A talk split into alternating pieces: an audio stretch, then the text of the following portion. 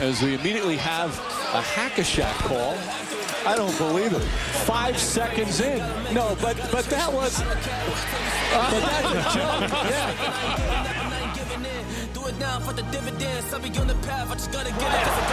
'cause I got my mind. Man. I ain't gonna Wait has ended after a half century. The Milwaukee Bucks are NBA champions once again. And this is his house. I am just on the journey. Just know that I'm just going insane. Muy buenas a todos y bienvenidos a un nuevo podcast de Hackashack. Hoy volvemos a estar Dani y yo solos por aquí y os vamos a comentar pues unos jugadores que creemos que están infravalorados en este momento en la liga. Y bueno, ya lo he mencionado, voy a estar con Dani. ¿Qué tal estás? Pues muy bien, Diego, aquí estamos. Eh, se nos ha atrasado un poquito el podcast, por así decirlo. Mm, problemas técnicos. Podemos eh, decir que la enfermedad de tu ordenador se ha extendido un poco a la de Pablo y en la de Pablo es un poco más grave de lo que pensábamos. Sí. Pero, pero bueno, hay que seguir cumpliendo y hoy, que es sábado, estamos grabando esto por la mañana, ya saldrá y mañana también estaremos, no sé si por directo, no sé si por podcast, algo haremos. Algo haremos, todavía no lo tenemos muy claro. Claro. Eh, bueno, ¿cómo te ves para, para comentar aquí unos jugadores que, que estén infravalorados que nos gusta mucho hablar de ello? Sí, sí. A ver, esto es el típico tema en el que te, te crees guay por decir algún nombre del que no se habla normalmente. Pero, pero bueno, siempre está bien también recordar un poquito a la gente. Es, por así decirlo, es un poco como la sección de Pablo mm, extendida, ¿no? Es el submarino de, de la carrera NBA de los jugadores. Eh, bueno, pues dicho esto, después de esta introducción, si quieres, nos, nos metemos ya en, en el rollo y le empezamos a dar. Sí. Tú me comentabas antes, fuera de micro, que tenías unos cuantos, así que casi mejor que empieces tú. Eh, Yo, aunque no va a parecer que son jugadores infravalorados, yo te quería preguntar primero, eh, dentro de las superestrellas del- de los jugadores que son la cara de la liga, hay jugadores más valorados que otros siempre por ciertas características y como también son los más, los más visibles, quizás podemos empezar por esos jugadores que dentro del top están un poco más infravalorados, ¿no? Vale, me parece bien. Em, yo traigo un nombre que no lo traigo apuntado por, eh, bueno, por especificación personal, pero que siempre sale cuando se habla de jugadores top, que es el de Gobert, ¿no? Que, que estamos acostumbrados a, sobre todo cuando, cuando hablamos del defensive player, a decir que es un jugador que, que, bueno, que está muy infravalorado dentro de las grandes estrellas, y es verdad, por el estilo de juego que tiene, porque ofensivamente no es eh, un jugador mm, muy llamativo, pero que es fundamental para el esquema de los Jazz, bueno, desde que ha llegado a la franquicia. Siempre lo ha sido y quizás este es, este es el año en el que más lo hemos notado el, el Ujú. público general, porque, porque es el primer año quizás en el que falta continuamente y en el que a los Jazz se ve que le va mal de verdad.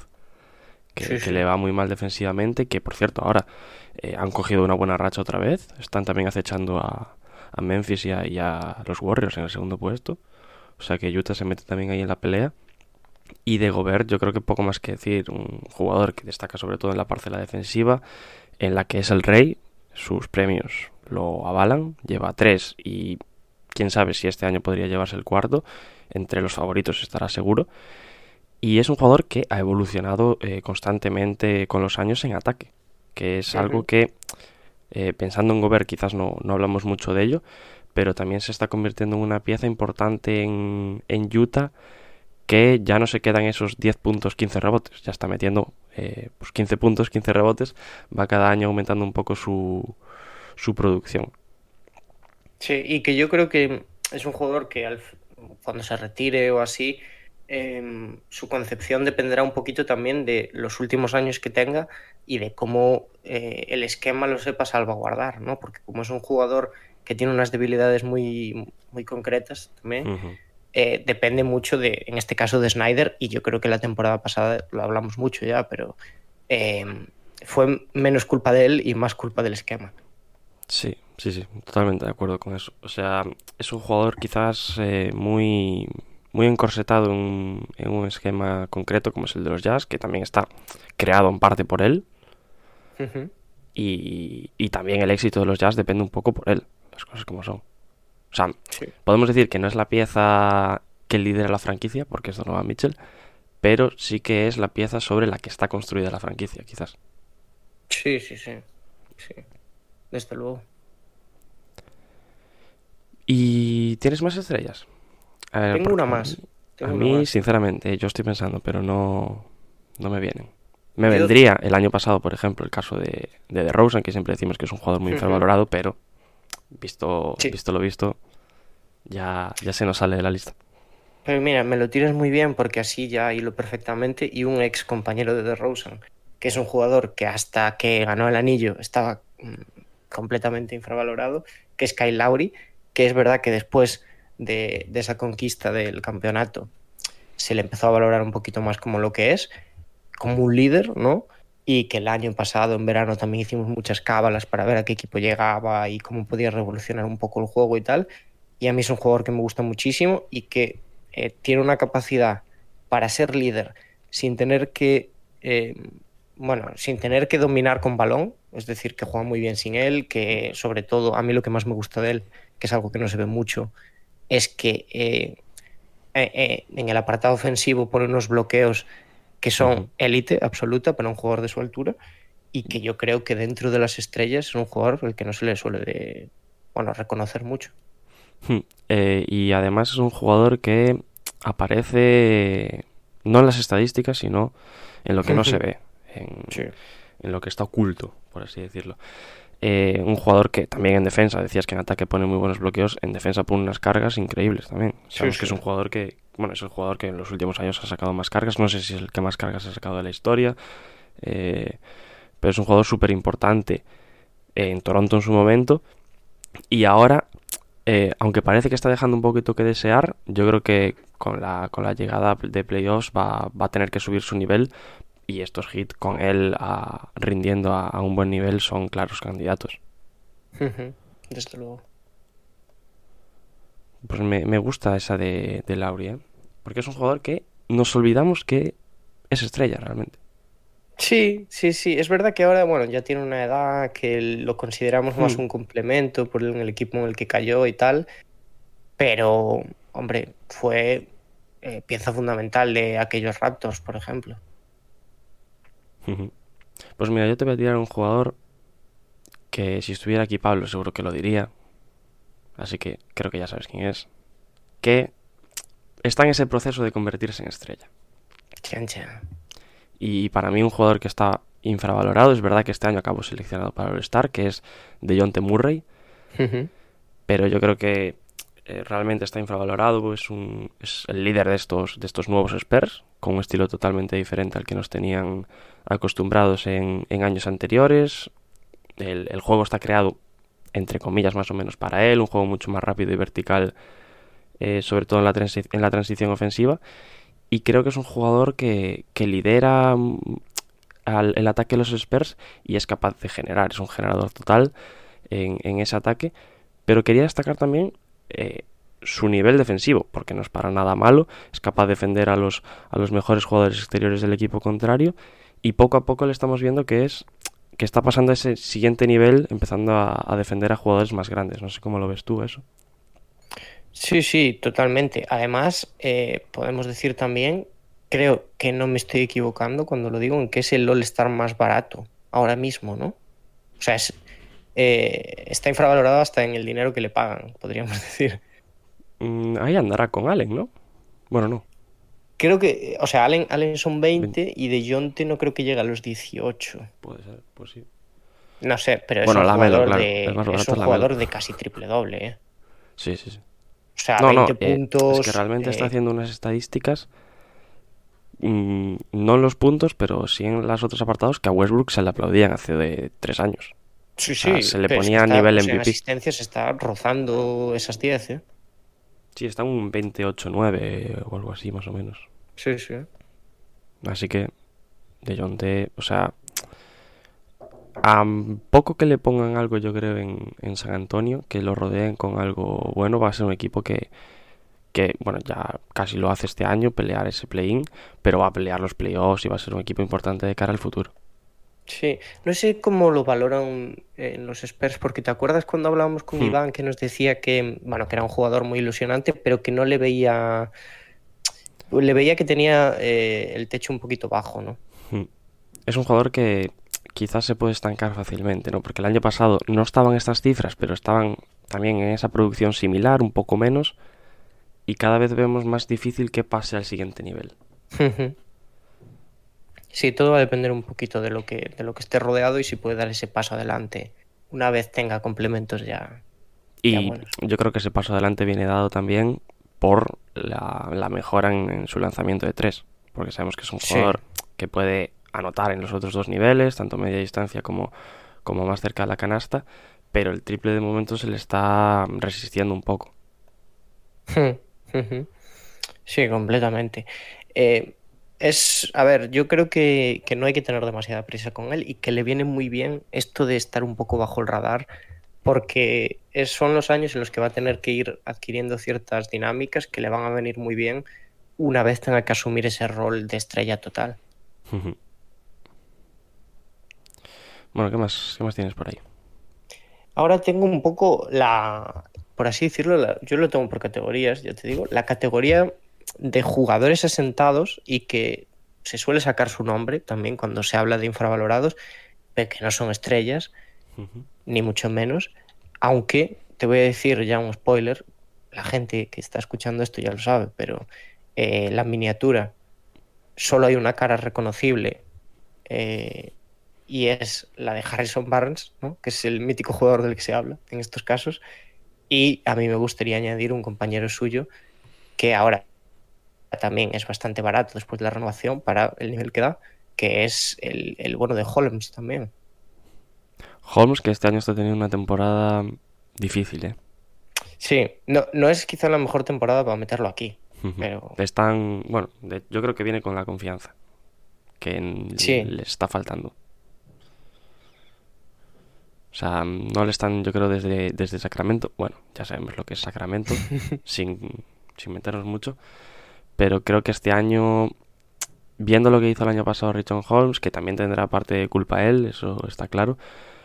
Pero creo que no lo están sabiendo utilizar correctamente, al igual que hicieron el año pasado. O sea, el año, pasado el año pasado de Holmes fue fantástico, le dieron un contrato que yo creo que poca gente criticó. Pero este año se le está viendo que no es capaz de producir a ese mismo nivel. sí, además ahora viene Sabonis, que probablemente lo desplace un poquito. Eh, no sé, o sea, es sí que es- no es el típico pivot eh, de, debajo del aro, ¿no? Que es mucho más móvil, que también es más vistoso. Por eso también eh, yo creo que, que, bueno, que le puede gustar más a la gente. Pero yo, si- oye, si soy aficionado de Sacramento, por 10 millones me parece un negociazo eh, para este jugador. A mí, a mí me parece un jugador que, que encajaría en prácticamente cualquier equipo. O sea, teniendo en cuenta el contrato que tiene. O sea, cualquier equipo se mataría por tener un jugador así. Sí, sí. Pues coméntame qué más tienes en esa, en esa categoría. Pues tengo otra pareja, ya que estamos hablando de parejas, pareja. que es, aunque lo podríamos extender a un trío, yo diría, pero Michael Bridges y, y Cam Johnson. que, Cuidado, Cam eh, Johnson ayer, eh. Sí, es que además eh, ayer sí que no estuvo bajo el radar, pero eh, yo creo que estos jugadores son la clase B de Phoenix, pero están teniendo un nivel esta temporada que es, vamos, para estar en la clase A casi. Totalmente. Yo tenía a Bridges también por aquí a- apuntado, la verdad. Es obligado. Y a ti te gusta mucho, de hecho, lo pediste para el All-Star. Sí, sí, sí. Eh, es que para mí esta temporada está siendo la, la consagración de Bridges. Y Cam Johnson también, que decir. Cam Johnson totalmente me cuadra en este papel de, de infravalorado. Y por extendértelo un poquito más, porque Phoenix, como tiene tan buenos jugadores y tal, para lo que se considera que es, yo creo que, bueno, es uno de los jugadores por los que se mataría toda la liga a la hora de eh, hacer un push por el campeonato, que es Jabal McGee. Ujú. Totalmente. Pero bueno, ahora lo están pasando mal, ¿no? Los, Sí, los no, no es buen momento para los pivots en, en Phoenix. de Phoenix. Sin Booker también, por cierto. Phoenix. Suns. Y lo que decías, Bridges y Johnson, que son quizás dos piezas clave en el éxito de Phoenix mm, la temporada pasada, pero mucho más esta. Sí, sí, sí. Sí, Mm. son los que están intentando ahora aguantar un poco el desastre que, que están viviendo los Suns. De hecho, son dos jugadores que tienen eh, mucha importancia en, en ambas parcelas, tanto ofensivamente como defensivamente, sobre todo Bridges, que ya sabemos que es un jugador eh, súper versátil, que, que es capaz de, de defender tanto a jugadores pues, más pequeños como más altos. Y yo tenía por aquí apuntado un poco de Bridges que mm, quizás es donde menos destaca, pero en ataque se está soltando y ha dado un salto bastante grande con respecto al año pasado. Sí, sí, desde luego. Eh, yo, est- esta temporada sí que podemos decir que está un poco más en el mainstream, ¿no? Hmm. Pero sigue siendo, por la temporada que ha hecho Chris Paul, ¿no? Que es temporada prácticamente de MVP, más un poco como se ha destapado Booker ya la temporada pasada ofensivamente, pues sigue siendo el tercero en discordia y no, bueno, la gente no se considera, no lo considera para el Big Three porque está también Don Ayton por ahí. De Andre. Sí, sí. Y otro, bueno, eh, Mikal en este caso, que le falta también mejorar el triple. Hmm, Es un jugador que Sí. mm, se tira, o sea, tira sus tiros, sobre todo cuando está bastante abierto. Pero le falta, pues, quizás el, el uno para uno, para desde, desde lejos. Bueno, cosas a mejorar. Y de Cameron Johnson, eh, el, el, bueno, el partido de ayer es el camino a seguir. Vamos. Una barbaridad, ¿eh? O sea, fue el líder total del equipo. Se, es cuando se le ilumina la bombilla a este tipo de jugadores, mm, no son estrellas, pero como si lo fuesen. Sí, sí, totalmente. Desde el banquillo, además. Además, tiro ganador, ¿no? Quiero Sí. recordar. Sí, sí. Una, una barbaridad. Sí, a ver, Fénix tiene para escoger, ¿eh? En este caso. A ver, cuando van bien los equipos también. Sí, sí. Se Suele haber este dónde de escoger. Sí. Y mira, ya para cerrar, si quieres, ya te dejo el testigo de esta categoría. Eh, tengo a uno del que hablamos hace poco también y que yo, yo cuando estaba haciendo esta lista pues me acordaba un poco de cómo lo solemos abordar en el podcast cada vez que hablamos de estos jugadores y es Dorian Finney-Smith que acaba de firmar un contrato eh, bastante bueno para Dallas y para él y, y ahora yo creo que se le valora un poquito más toda la aportación que hace al equipo porque las cosas también van un poco mejor hoy en Dallas. Sí, es otro que también aparece en los apartados.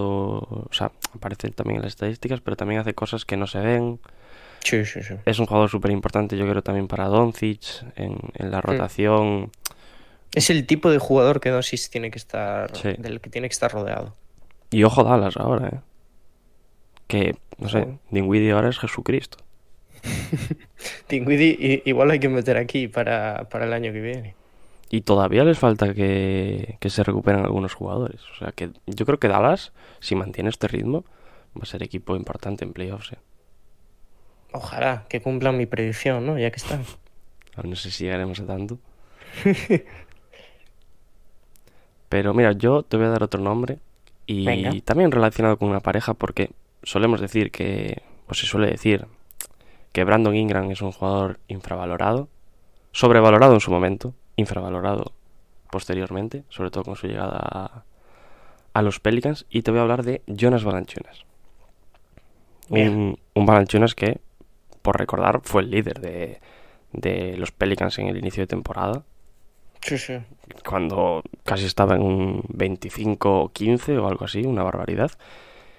Y hemos visto, sobre todo, yo creo, una clara mejora en, en el fondo de armario de, de Valanciunas, sobre todo en ataque, porque ya sabíamos que iba a llegar a jugar a un equipo donde está Sion, ya sabemos dónde juega Sion, entonces Valanciunas ha tenido que mejorar un poco el resto de sus capacidades y, ha sido un ju- y está siendo un jugador que ha mejorado mucho su lanzamiento de tres con respecto a, a temporadas pasadas y también yo creo que eso viene dado un poco por el atrevimiento. El atrevimiento que está teniendo, mucha más confianza, sabe que está en un equipo, bueno, ahora con McCallum es verdad que quizás eso ya está algo más cubierto, el, triple en, en Pelicans, pero Valanciunas también es un arma que mm, pueden usar, sobre todo, ya lo sabemos, en el pick and roll y, y etcétera.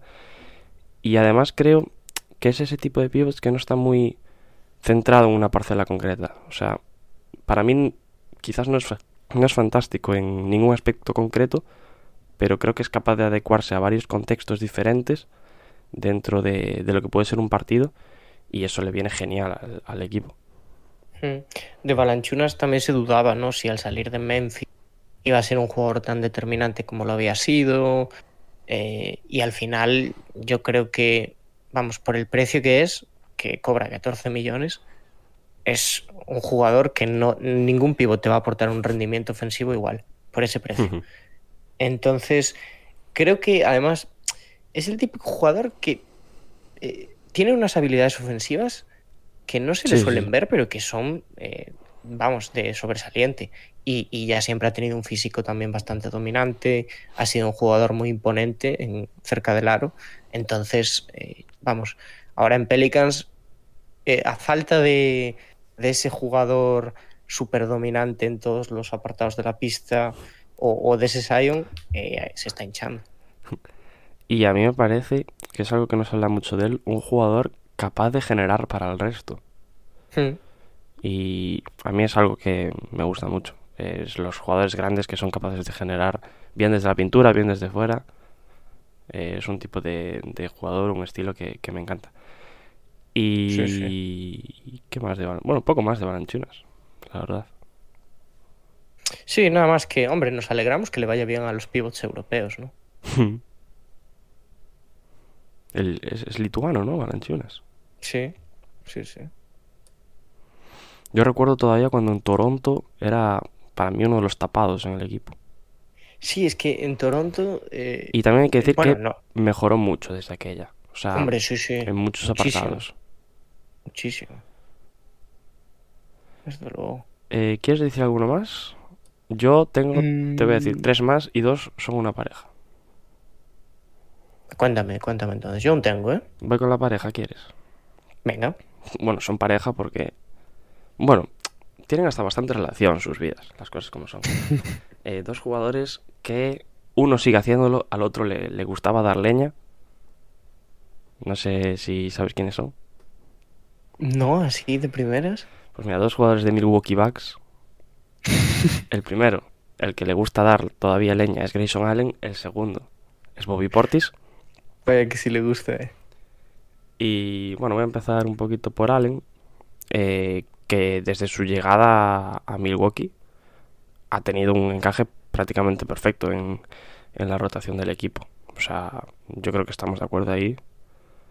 Y quizás cumpliendo un poco el papel, no sé cómo lo ves tú, de Di Vincenzo, mientras estaba lesionado y ahora también, obviamente, tras el traspaso. Sí, sí, sí, sí. Eh, mm, a mí es un jugador que me gusta muchísimo cada vez que nos ponemos a hablar de temas tácticos y de lo que Y aporta de los equipo. no tácticos también, ¿no? Que- y, claro, cuando nos ponemos a hablar de, de temas eh, morales ya no me gusta tanto. Pero, pero eh, vamos, eh, es, un, es un jugador que siempre ha abrazado esa característica de tapado, menos cuando eh, le gustan los focos para lo que le gusta. Además, yo creo que es un jugador muy, muy fiable desde, desde el perímetro. Tenía por aquí que, que anota un 39,2% en triples. Y Esta temporada, además, me acuerdo, creo que, que empezó metiendo unos triples, pero una barbaridad, ¿eh? sí, sí, sí. Y de hecho, eso es, eso es algo que, que, que los Bucks necesitan. O sea, por, por el resto de jugadores que tiene alrededor, porque Anteto ya sabemos que el triple tal. eh, tienes a un Middleton que este año no está destacando del todo. eh, Holiday, que es más un organizador que, que un triplista, por así decirlo. Entonces necesitan este tipo de jugadores que sean capaces de anotar desde la distancia. Sí, sí, desde luego.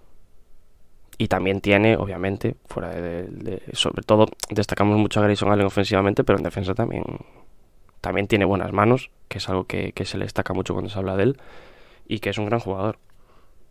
Sí, una de sus cualidades también más reconocidas, yo creo. Y el otro, Bobby Portis. Yo creo que Portis, tanto la temporada pasada como esta, tiene que entrar en esta categoría. Sí, O sea, sí, en- sí. en Por- España por lo- precio, desde luego, ¿eh? Y por rendimiento. Es que lo, lo había buscado antes, pero es, creo que es el cuarto jugador de, de Milwaukee que más produce en puntos. Eh, fuera Sí, de. yo había- es que había visto una estadística de. ¿Cómo era? Que por, por lo que cuesta, es el jugador que más puntos anota. O sea, de, de por ese precio. ¿eh? Es que anota eh, algo más de 15 puntos. Claro. Y bueno, 9 rebotes. Y buen Sí, sí. porcenta- buenos porcentajes tanto de tiro como de 3. De hecho, de 3 es un jugador mucho mejor de lo que podemos pensar. Pero que en España pues lo tenemos marcado, ¿no? Sí. Pero es jugador clave para playoffs, ¿eh? Para mí. Sí, Y el año pasado se vio, clarísimamente. Sí, o sea, es una de las piezas que hicieron que los Bucks el año pasado fuesen campeones. De hecho, eh, estamos hablando de un jugador eh, infravalorado, pero el año pasado se le dio el crédito que merecían esos playoffs. O sea, se habló de él porque fue un jugador súper importante para, para Milwaukee, para Anteto también. Sí, sí.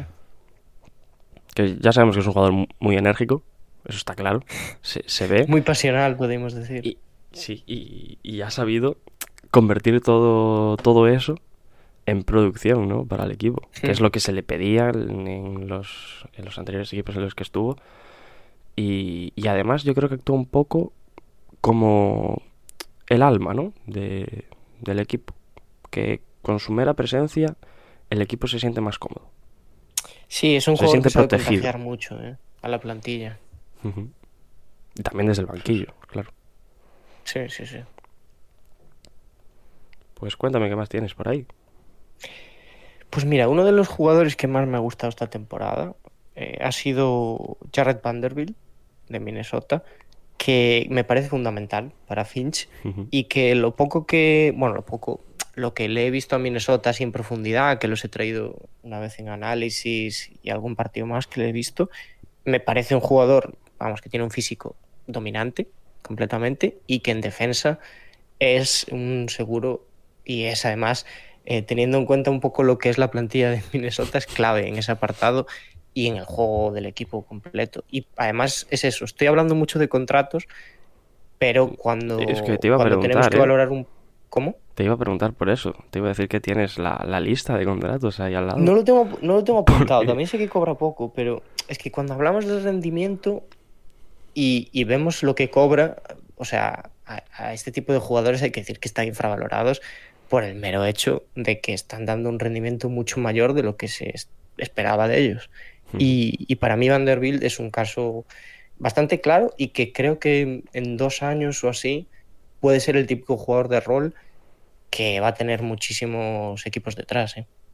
Sí, y además eh, yo creo que le pesa aún quizás un poco el hecho de estar en Minnesota. Sin, Sí, sí, sin faltar sí, mucho el respeto, las cosas como son. Totalmente. Pero es como un equipo que está en tierra de nadie, que lleva unos años que tiene ahora tres nombres principales y van como al tracatá, que no se sabe si este año sí, si no, unos partidos ganamos, otros no.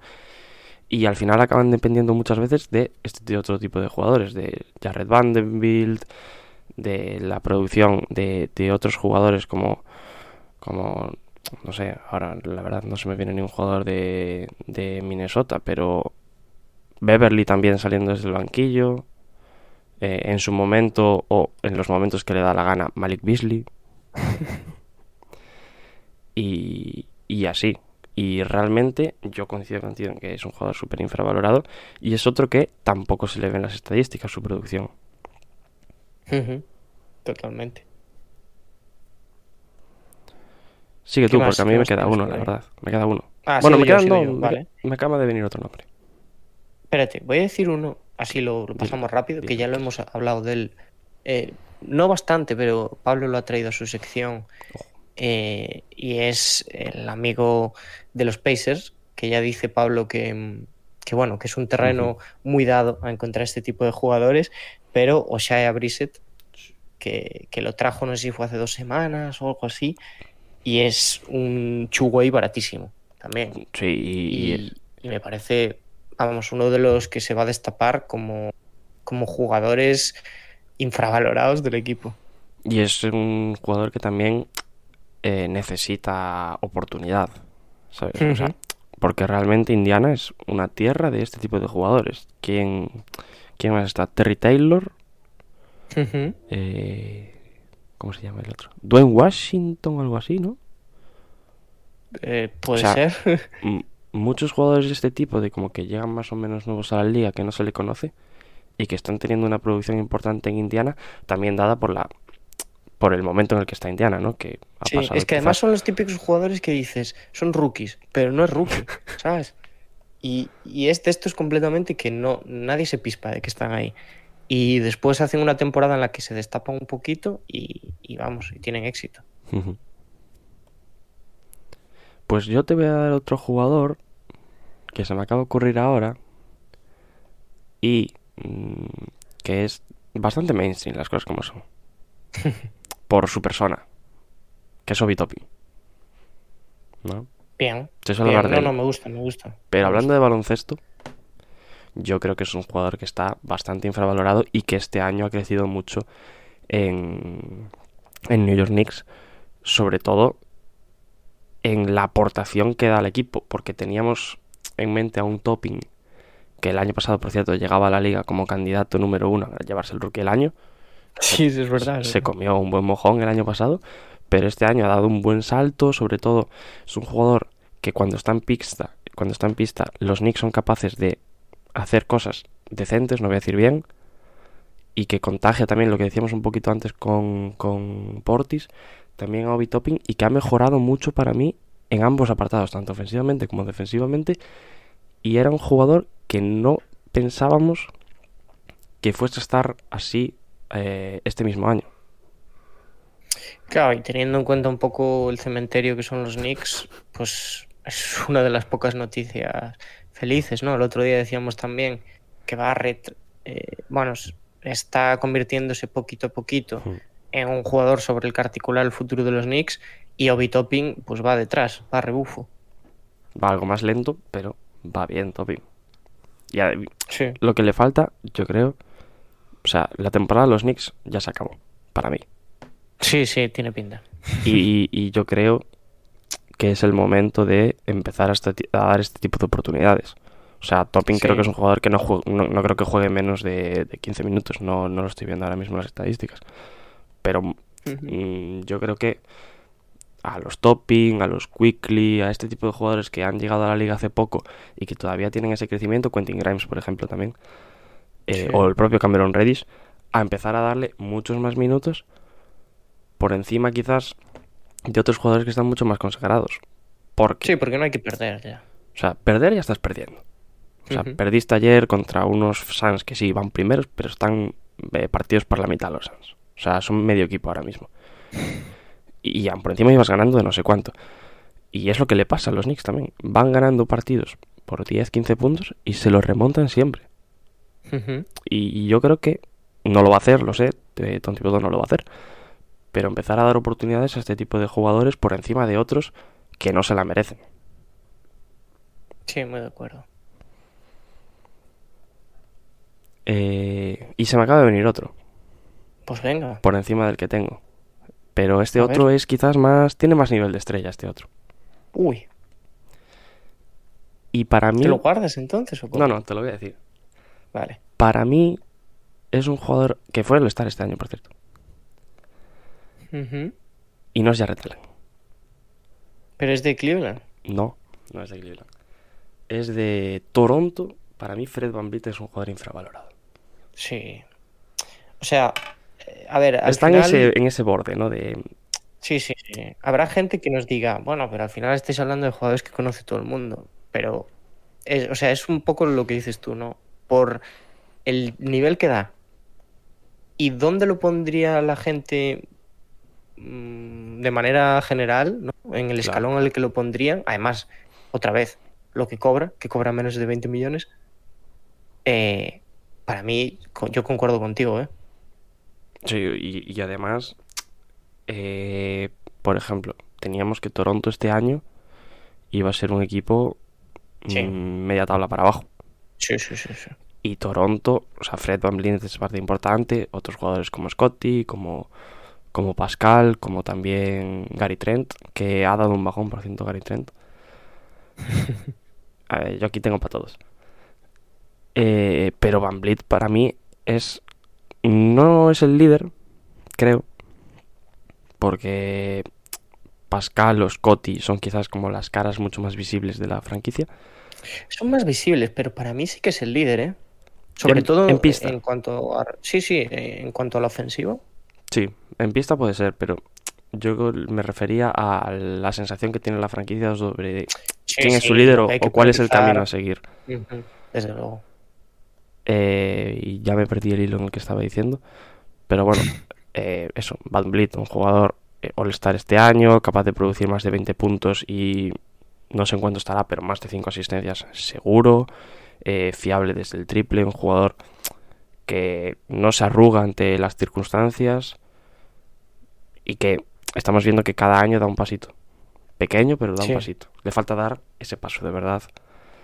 Que es difícil, además es un jugador undrafted que ha llegado a la liga eh, por un camino totalmente diferente, al que llegan muchos últimamente, ya lo sabemos. Y también yo creo que eso es destacable, ¿no? Que, que no viniese a partir del draft y es que sea un jugador al que se le considere o al que se le tenga en consideración, por lo menos, por ejemplo, ahora, hace menos de un mes, para el All-Star. Ujú. Sí, a ver si no lo da muy tarde, ¿no? Porque es un jugador que ya tiene una edad que, bueno, tampoco, que, no quiero decir que sea mayor, ¿no? Pero eh, Ay, no a la hora de firmar un... ¿Cómo? No le llames viejo, Dani. No, no, pero a la hora de firmar un contrato de superestrella, Hmm. tam- a ver, tienes que, tienes que dar esa sensación igual un poquito antes de lo que le ha dado él. Y a pesar de que su rendimiento pues está ahí, bueno, este contrato, por ejemplo, el que firmó, me acuerdo que cuando lo hizo, la gente se echaba un poco las manos a la cabeza. ¿Para bien o para mal? Para mal, para mal. Eh, ¿Qué firmó? 20, ¿no? O 21. Sí, menos, menos de 20, creo. 10 y algo, 18, 19. Sí. Para, para mí me parece un buen contrato, la verdad. Sí, sí, desde luego. Teniendo en cuenta lo que se le está pagando a otro tipo de jugadores que tienen menos virtudes que él y que están más centrados, exteriores me refiero, ¿no? Más centrados al, pues, a ser un jugador de perímetro básicamente tirador, Van Vliet tiene Sí. muchas más armas. O sea, para mí un contrato bastante bien ganado.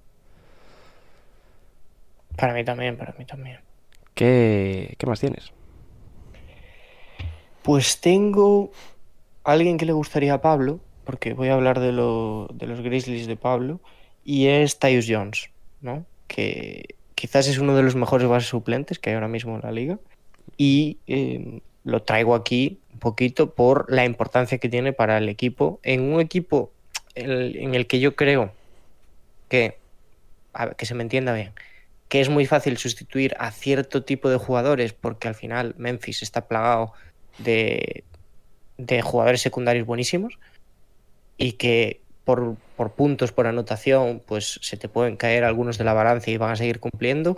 Creo que Tyus Jones, para que funcione todo el esquema de Memphis, es fundamental y por eso lo traigo un poquito aquí. Por cierto, dato anecdótico que, que acabo de recordar, que vi el otro día. Eh, ¿Sabes cuántos años tiene el jugador más mayor de Memphis? No, no lo sé. 28. Y son eh, Kyle Anderson y el otro era... Eh, ¿Quién era? Ah, Steven Adams. Ah, es- claro. 28 años. Bueno, para 29, Sí. Es que Steven, Steven Adams, piensas que tiene más, ¿eh? En realidad. Hombre, yo Steven Adams le veo en los 30 ya. sí, sí. Pero 28, o sea, un un proyecto el de Memphis increíble.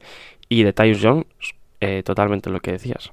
Mm, un jugador que es capaz de, de sustituir, o sea, ya sabemos la, la Morant dependencia, entre comillas, que hay en Memphis, pero cuando no estuvo ya Morant, fueron este tipo de jugadores los que eh, organizaron y lideraron al equipo con un juego algo distinto, m- eh, con más mucho más movimiento de balón y que es algo que desde esa lesión de, de Morant ha perdurado más o menos en, en el equipo, sobre todo en los minutos que no juega ya. Sí, tan- tanto que la gente no quería que volviese Morant, ¿no? No, Que eso son- fue Son terrible mejores también. sin ya Morant. Terrible, pero bueno, sí, o sea, a mí es un jugador que me gusta mucho y que creo que también no, no se habla demasiado de él. O sea, esta temporada nosotros, por ejemplo, creo que no- ni lo hemos mencionado y, y no lo he escuchado tampoco por ahí. Y, y No. me sorprende un poco. Por mi parte también, ¿eh? que es culpa mía no haberlo sacado tampoco. Culpa de Tirón de Pablo por no traerlo al submarino. También, también. Pablo, no te fijes tanto en las estadísticas y tráenos juego, hombre, por favor. Eh, pues voy a ir con mi último jugador si quieres. No sé cuántos te quedan a ti. Venga, a mí me queda. no- me quedan ya apuestas personales, un poquillo, por así decirlo. Vale, vale, Dani, bien. Yo esta también puede- puedo decir que es una apuesta personal. Venga. Y es un jugador del que se está hablando muy poco. Eh, hablamos de hecho nosotros de él cuando se dio el traspaso de otro jugador. De hecho lo mencioné yo creo. Y es Isaiah Harter- Hartenstein. ¡Ay! Yo lo tenía también. Muy bien, Dani. Muy bien, Dani. Que ha crecido en su rol tras, tras el traspaso de Ibaka. Tras eh, Sí. el traspaso de Ibaka ha pasado a ser ahora ya el, el segundo pivot del equipo después de, de Zubac. Y tenía por aquí un poco apuntado que sus estadísticas pues no son las más vistosas del mundo, pero destaca mucho su impacto en, en pista y esa, ¿cómo llamarlo? Esa dualidad defensa-ataque que tiene, que es capaz de, de producir en ambos lados de la pista. Y también, mencionando el ataque, creo que es un jugador capaz de desarrollar diferentes funciones. Y, y es algo que, ya lo dije antes con Balanchunas, en este caso, pormenorizadamente, obviamente, todavía le queda por mejorar mucho a pero es algo que también se le empieza a ver. Sí. Es un pivot súper resolutivo. Y eh, a mí me dio mucha pena. Yo esto ya lo he comentado alguna vez, pero eh, en los Rockets, yo cada vez que veía que jugaban unos cuantos minutos, decía: Este tío me gusta mucho y quiero que se quede en la plantilla y que tenga más protagonismo. Pero por aquel entonces, como eh, cualquier jugador que pasase de los 2 metros 0,5 eh, lo echábamos del equipo, em, entonces pues no, no tuvo hueco. Y nos deshicimos un poco de él por la puerta de atrás. Y yo creo que es un jugador, vamos, completamente NBA y uno de los grandes infravalorados en la posición de pivot. Ojalá le vaya bien en el futuro, pero, pero hombre, me alegro mucho por él. Oye, ahora que acabas de mencionar a los Rockets, ¿quién me dirías de los Rockets infravalorado? Pues tengo uno, ¿eh? ¿Sí? ¿Tienes uno? Curiosamente tengo uno. Eh, a ver, en los Rockets, al final, eh, mm, bueno, puedes decir Matthews, ¿no? Que esta temporada pues eh, ha sido un jugador importante Sí, también, pero, pero, toda- todavía nos queda tienes- verlo más, ¿no? claro, tienes que buscar un poquito más en el, est- el estilo de jugadores que hay en los Rockets actualmente, que son pues jugadores jóvenes aún, diamantes sin pulir, por así decirlo, y Déjame adivinar. el gran infravalorado Déjame adivinar. de, de esta... Vas a de esta decir generación. Usman Garuba. No, Mm, no, no voy a decir porque de Garuba tampoco hemos visto qué en pena, NBA. Dani. No, sí, obviamente que- lo, lo decía de coña. Pero en, en esta generación de jugadores que han llegado a los Rockets, el más infravalorado, sin ninguna duda, es Josh Christopher. Totalmente de Eh, acuerdo. obviamente, Sengun tiene un potencial que, mm, bueno, incalculable ahora mismo. Es quizás con el que más ilusionado estoy de, de todos. Pero eh, Josh Christopher se acerca un poco más eh, a nivel de impacto a lo que fue, por ejemplo, Jason Tate, ¿no? Que es un jugador así muy tapado, que, que no es el típico que lo sacas en highlights y que dices, wow, tremendo rookie, acaban de conseguir los Rockets. Pero ¿sabes lo que, lo que tuvo Tate y que no tiene ahora Josh Christopher? Cuéntame, Que es espacio. ¿qué es? Espacio. Es decir, Tate el año pasado tuvo un equipo, no en ruinas, pero Sí, sí. en el que podía destacar muchísimo. Y Christopher ahora está siendo. Está destacando, pero está siendo mucho más tapado porque sí, sí, otros sí. tienen más minutos, obviamente.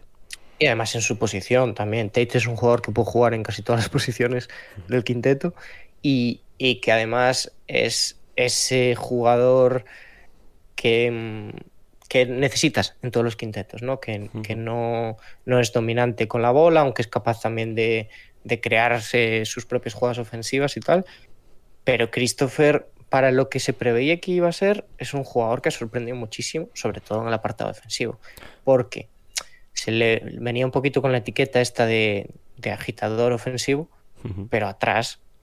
O sea, yo me acuerdo eh, que en los primeros entrenamientos o en los primeros partidos de Summer League y tal, la gente decía que, que se parecía a Group Holiday, como defendía. Y era un jugador que venía eh, clasificado como un, un atacante, más que nada. Y que se ha sabido adecuar al rol que le han pedido en todo momento, que ha esperado su turno de forma paciente, ha jugado en la G-League y que también tiene esa característica que tampoco se le preveía de, de primeras y, y que es capaz de con balón crearse sus propias oportunidades y a mí es un jugador que me gusta muchísimo. Y además, relacionado con lo, con lo que acabas de decir, yo creo que ha sido un jugador muy inteligente. Es decir, sí. eh, tú puedes venir con, con una capacidad ofensiva que ya te viene dada, pero cuando llegas a la NBA, aunque seas muy bueno que ofen- bajar el culo, ¿no? ¿No? vas a jugar porque seas bueno ofensivamente. Sobre todo Sí. cuando llegas de la forma en la que llega Christopher, que en el draft llega eh, como el último drafteado, ¿no? Por, por Houston. Sí, Entonces llegas con mucha menos visibilidad y, y un equipo nuevo en el que, etcétera. Llegas a la NBA, por así decirlo. Y donde tienes que empezar a destacar es en el apartado defensivo porque yo creo que este tipo, estos nuevos jugadores que llegan, que no llegan con esa cara como otros, como Jalen Green, por ejemplo, o como el propio Sengun, que ya venía un poco más rodado, tienes que mejorar en el apartado defensivo para ganarte los minutos. Y es lo que ha hecho de Christopher y ha empezado a producir. Yo me acuerdo cuando al principio hablábamos un poco de, de la situación en, en Houston y que pensábamos que Christopher y Garuba iban a pasar gran parte de la temporada en, en la G-League. Lo he dicho bien, vamos. sí, sí, esta vez sí. Y, y Christopher, no sé, jugó 5 o 6 partidos y volvió a, volvieron a subirlo y ya se quedó desde aquella. Sí. Lo que demuestra Además un es- poco el nivel que está aportando y lo que le viene a la franquicia. Sí, es un jugador que tiene muchísimas ganas de aprender también, que es eso, que no tiene problema en bajar el culo y trabajar. Y, y sí, es lo que dices tú, o sea, si llegas con la categoría con la que llegas, hay que trabajar. Y Christopher lo ha demostrado. Y, y bueno, a pesar de que es el jugador, yo creo que se va a convertir en un jugador de rol, ¿eh? o sea, no creo que vaya a ser una pieza fundamental en el proyecto o la pieza principal, pero eh, creo que va a ser, yo creo que lo digo, o sea, creo que va a ser un grandísimo jugador de rol en lo que le queda de carrera en NBA. Y eso me parece que para el pick que fue también y tal, es un. Bueno, es- es- está muy bien. Y también son jugadores que se pagan. ¿eh? Sí.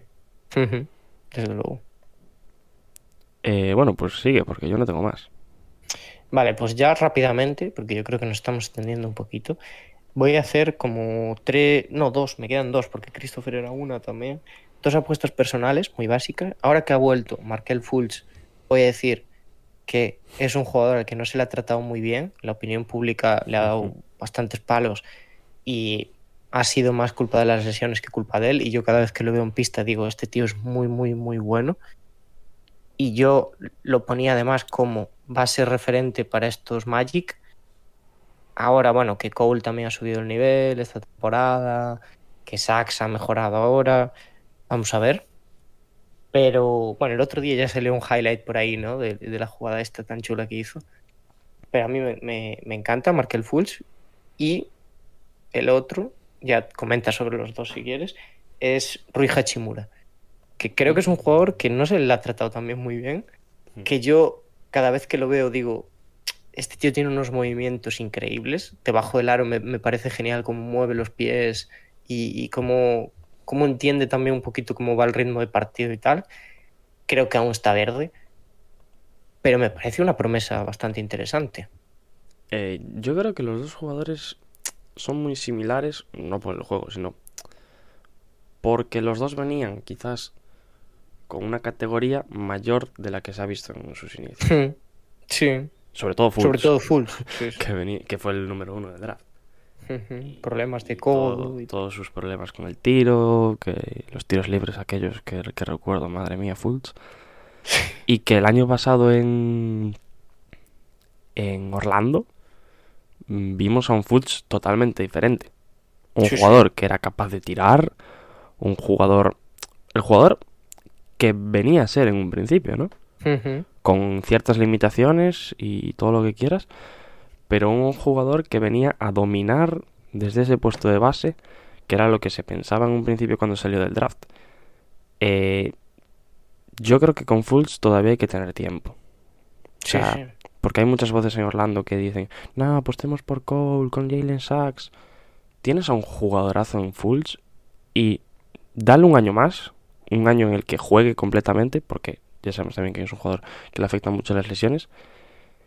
Y haga lo que haga, va a ser una pieza para traspaso importante eh, para Orlando. O sea, por lo que puedes sacar a alguna que otra ronda o, o algún jugador de rotación que te pueda interesar. O algún jugador joven, porque Fultz, igual no en Orlando, pero igual en otro equipo, podría encajar mucho mejor o podría tener mucha más oportunidad de la que puede tener en Orlando, que ahora le tapan un poco pues con Anthony y Jalen Sachs. Pero yo creo que es un jugador muy aprovechable y que todavía no hemos visto, realmente. Porque en las mí, primeras temporadas digo, se las eh, perdió en Filadelfia y en Orlando le está afectando también mucho las lesiones. Es que es eso. O sea, yo ya digo, para mí es el, el mejor de los tres. Eh, no, no os digo que sea mi favorito. Ahora mismo el sabéis- mejor de los tres, ¿no? Es- Ahora mismo, Bueno, ahora mismo, yo, si- yo si tuviese que apostar, apostaría por él. o sea, Yo, o sea, mi, tú- mi favorito obviamente es Cole, ya lo sabe todo el mundo. Pero eh, yo mm, es que no me acuerdo cuándo se lesionó Fultz. O sea, sé que fue eh, a principios de año o a finales de, de la temporada pasada. Pero no sé si ya estábamos con el podcast o no. Entonces yo creo no que sé si lo llegamos a hablar. de. Sí, hablamos, pero no me acuerdo. Bueno, el caso, que yo sigo defendiendo que hay que darle oportunidades a él y que para mí es la cara de la franquicia. Ahora bien, ¿Sí? eh, se ha perdido mucho tiempo y Ojo. Wagner está ahí dando el callo. Cole parece ahora también que lo está dando. Y si Jalen Sachs tira para arriba, cuidado. O sea, ¿tú crees que Fultz es el líder? O sea, debería ser el líder de este equipo. Es unpopular eso, ¿eh? Yo creo que por talento natural es el que más talento tiene. Ahora bien, que, que llegue a materializarlo en algo que, que es que sirva para Orlando es lo que más dudas me genera. Pero por talento es mi jugador. Yo creo que si le respetan las lesiones va a ser un jugadorazo. Pero no creo que sea el, el líder de Orlando. O que vaya a serlo. Para No mí sé, lo tiene, va- lo que ser bien. Sachs. Sí, sí, sí. Ahora, ahora es verdad que parece que el testigo va más por Sachs. ¿Y el otro quién era? Que no me acuerdo. Y el otro era Rui Hachimura. Bueno, prácticamente lo mismo. También otro jugador que le ha afectado bastante las lesiones y el hecho de estar en Washington. que es eso. O sea, Hachimura es un jugador que venía, que también ha cogido muchas, ¿cómo decirlo? Muchos focos, ¿no? Por el hecho de ser uno de los primeros jugadores, no sé si el primero incluso, japoneses en la liga. ¿No? Sí. Bueno, japonés, creo que es americano-japonés o, o algo así. Eh, también porque venía a un puesto alto. Y otro que El 8, ¿no? O algo así. mm, me suena que es el 8. Me, suena que es el 8, pero no estoy nada seguro. Lo voy a buscar, lo voy a buscar mientras comentas.